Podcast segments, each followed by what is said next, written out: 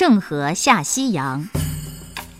明成祖朱棣用武力从他侄儿建文帝手里夺得了王位，有一件事总使他心里不大踏实。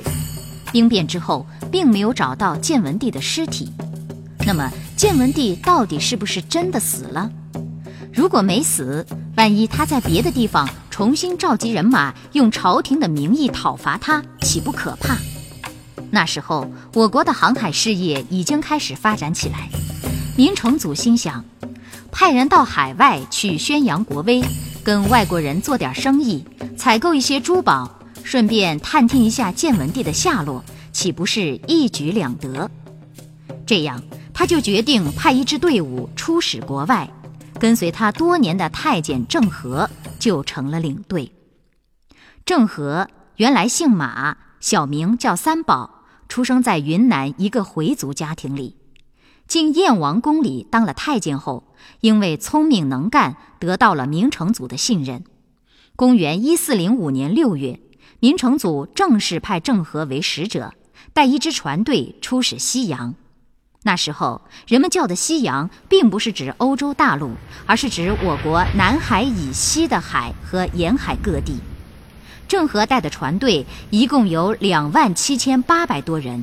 除了兵士和水手外，还有技术人员、翻译、医生等。他们乘坐六十二艘大船，这种船长四十四丈，阔十八丈，在当时是少见的。船队从苏州刘家河出发，经过福建沿海，浩浩荡荡，扬帆南下。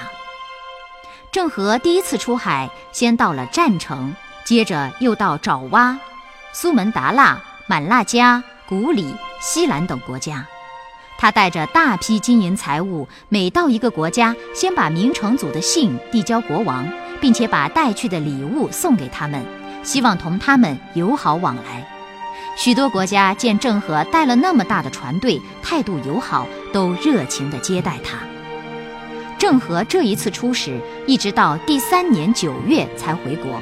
西洋各国国王趁郑和回国，也都派了使者带着礼物跟着他一起回访。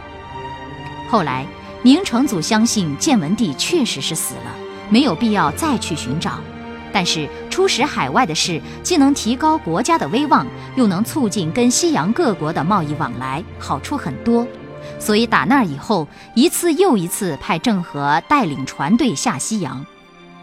从公元一四零五年到一四三三年的将近三十年里，郑和出海七次，前前后后一共到过印度洋沿海三十多个国家，最远到达非洲的木卜都数国。郑和的七次航行，表现了我国古代人民顽强的探索精神，也说明当时我国航海技术已经有很高的水平。通过郑和出使。促进了我国和亚非许多国家的经济文化交流和友好往来，直到现在，那些国家里还流传着三宝太监的事迹。